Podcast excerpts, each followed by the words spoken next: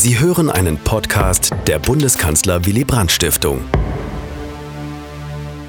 Am 29. April wäre Lutz Mekes Buch Karl Steinhoff, erster DDR-Innenminister, Wandlungen eines bürgerlichen Sozialisten, erschienen im Waldstein Verlag, im Forum Willy Brandt Berlin erstmals der Öffentlichkeit präsentiert worden. Nach einer Vorstellung des Buches durch Lutz Melke wäre eine sicherlich spannende Diskussion mit ihm, mit dem Direktor des Instituts für Zeitgeschichte München-Berlin, Andreas Wirsching, mit der früheren Ministerin für Wissenschaft, Forschung und Kultur des Landes Brandenburg, Martina Münch, und mit Jürgen Steinhoff, dem Enkel von Karl Steinhoff, gefolgt. Um den vielen Freunden des Forums dennoch die spannende Lebensgeschichte Karl Steinhoffs präsentieren zu können, wirft das Gespräch zwischen Bernd Rother und Jürgen Steinhoff einen Blick auf Karl Steinhoffs Wirken als DDR-Innenminister. Ihr Großvater war Jurist, bekennender Republikaner der SPD in der Weimarer Republik.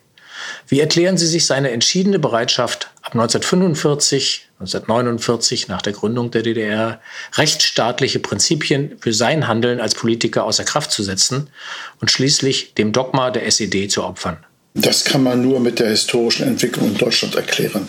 Von 1933 bis 1945 während der NS-Zeit ohne angemessene Beschäftigung als promovierter Jurist zu sein.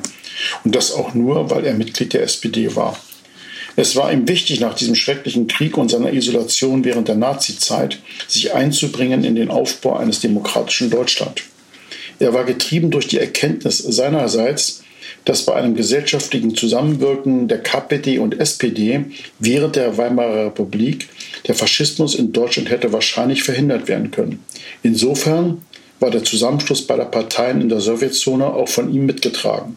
In Gesprächen mit meinem Großvater wuchs bei ihm im Laufe der Zeit die bittere Erkenntnis, erneut in einem Einparteienstaat zu leben. So wurde er nach seiner Absetzung als Innenminister der DDR, wie in dem Staat üblich, natürlich aus gesundheitlichen Gründen, Tag und Nacht von der Staatssicherheit der DDR in seinem Wilhelmshorster Haus bewacht, da man Sorge hatte, dass er sich in den Westen absetzt. Erst mit der Mauer endete die permanente Beobachtung durch die Sicherheitsbehörden der DDR. Er berichtete mir aber bei unseren gemeinsamen Spaziergängen, wie glücklich er war über die Tatsache, dass er keine Verantwortung mehr hatte bei der durch Stalin angeordneten Niederschlagung des Aufstandes vom 17. Juni 1953. Hier spätestens hatte er mit dem System gebrochen. Allerdings sehe ich ihn in seinem Verhalten durchaus mit gemischten Gefühlen. So hat er weiter DDR-Privilegien in Anspruch genommen, sei es der Dienstwagen oder die Behandlung im Regierungskrankenhaus, aber auch Heilkuren in Bad Elster. Nie verstanden habe ich allerdings sein Einverständnis zur Annahme von DDR-Orden. Das hätte er auch ablehnen können. Allerdings war er da schon an die 80 Jahre. Vielleicht war da auch etwas Eitelkeit, zu der er schon neigte, aber vielleicht auch sein Bedürfnis auf Anerkennung seiner Leistung für das Land Brandenburg direkt nach dem Krieg. Er war ja in gewisser Weise in zwei Diktaturen mehr oder weniger viele Jahre ohne Beschäftigung. Das war für ihn schon bitter. Trotz allem, hier bleibt mein Großvater inkonsequent zu seiner besonders in den späten Jahren ganz klaren negativen Bewertung des DDR-Systems. In seinem Testament hatte mein Großvater allerdings verfügt, dass bei seiner Beerdigung keine Mitglieder der Ministerien für Staatssicherheit bzw. des Inneren an seinem Grab stehen dürfen. Das habe ich selbst gemeinsam mit meinem Bruder und meiner Großmutter umgesetzt was zu einer hochgradigen Frustration der extra aus Ostberlin angereisten uniformierten Personen führte. Auch für uns persönlich war das nicht ohne Risiko, aber wir hatten sowieso vor, nach dem Tod von Karl Steinhoff die DDR alle gemeinsam zu verlassen, was uns 1982 auch gelang. In den ersten Jahren der DDR attackierte die SED Relikte der bürgerlich-konservativen Vergangenheit, ließ zum Beispiel Schlösser und Kirchen sprengen. Wie reagierten Ihre Großeltern darauf? Die aus bürgerlichen Familien stammten. Meine Großeltern waren beide hochgebildete, bürgerlich-konservative, humanistisch gebildete Menschen. Musik, Literatur, eigene Dichtung und Hausmusik waren Alltag. Sie waren beide in der Lage, eine perfekte Kommunikation in Englisch, Französisch oder aber auch Italienisch durchzuführen. Höhepunkt war allerdings, dass beide sich auch im Hochlatein so gut auskannten, dass wenn es Dinge gab, die die Enkelkinder auf keinen Fall verstehen sollten, nur noch Lateinisch am Mittagstisch gesprochen wurde. Das war schon beeindruckend. Die Zerstörung der Kirchen, der Heiligen Geist und der Garnisonskirche in Potsdam war für meine Großeltern eine unerträgliche Tat des SED-Regimes an diesen historischen Gebäuden in Potsdam.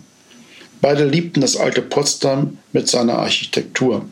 Meine Großmutter hatte mit einer Schubkarre mehrmals die Strecke Potsdam-Wilhelmshorst zu Fuß bewältigt. Das sind immerhin elf Kilometer, um Steine, Simse und Ornamente beider zerstörten Kirchen einzusammeln und in ihrem Garten in Wilhelmshorst als Andenken zu bewahren.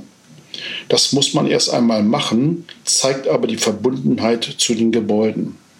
Durch den Zwangsverkauf des Wilhelmshorster Hauses im Jahr 1982 infolge der Ausreise meiner Großmutter nach Wien, das war ja in der DDR übliche Praxis, haben wir keine Kenntnis von dem Verbleib dieser Steine. Eine Rückübertragung des Hauses meiner Großeltern ist auch im Rechtsstaat des Vereinigten Deutschland trotz Antragstellung nicht erfolgt. So wird jetzt vermutlich nichts mehr von den Rudimenten beider Kirchen im Garten und am Haus von Wilhelmshorst vorhanden sein. Ich selbst habe das Haus seit der Maueröffnung nie wieder persönlich besucht.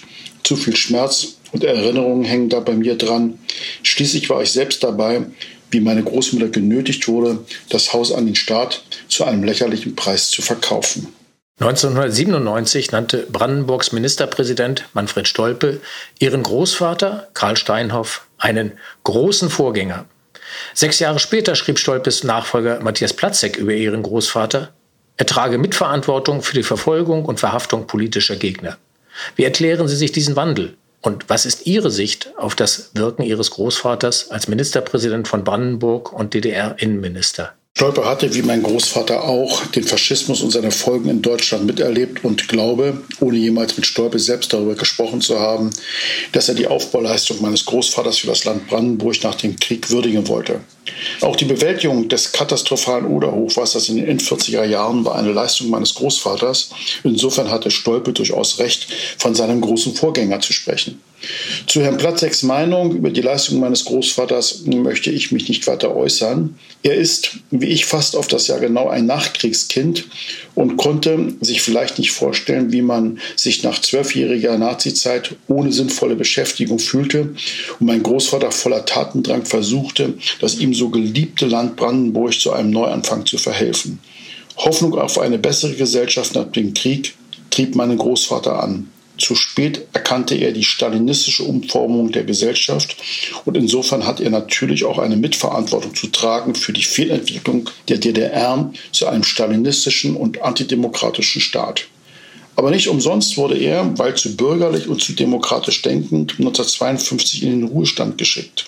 Stalin wollte einen militärisch denkenden Minister. Das war mein Großvater nicht mal im Ansatz. Allerdings, da bin ich mir auch sicher, wäre mein Großvater, wenn er jemals als SPD-Vorsitzender gewählt worden wäre, seinem preußischen Pflichtgefühl gefolgt und hätte das ihm übertragene Amt nicht nach fünf Monaten aufgegeben. Das unterscheidet ihn vielleicht auch von Herrn Platzek. Trotzdem möchte ich meinen Großvater nicht heilig sprechen.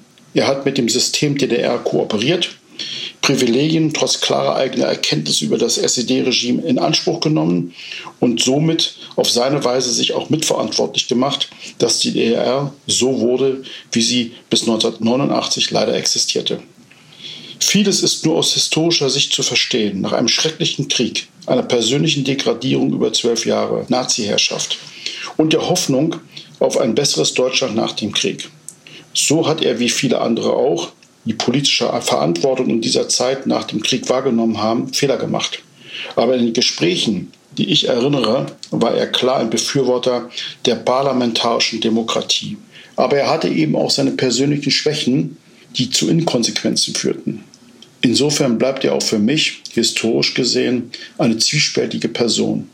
Dass unsere Familie ihn aber bis heute schätzt, zeigt auch die Namensfindung unseres eigenen Enkelkindes beziehungsweise des Ur-Urenkels von Karl Steinhoff, Karl Friedrich Steinhoff. Mal sehen, was aus ihm wird und welche Fehler er im Leben machen wird, über die dann vielleicht die nächste Generation ihr Urteil fällt. Dies war ein Podcast der Bundeskanzler Willy Brandt Stiftung.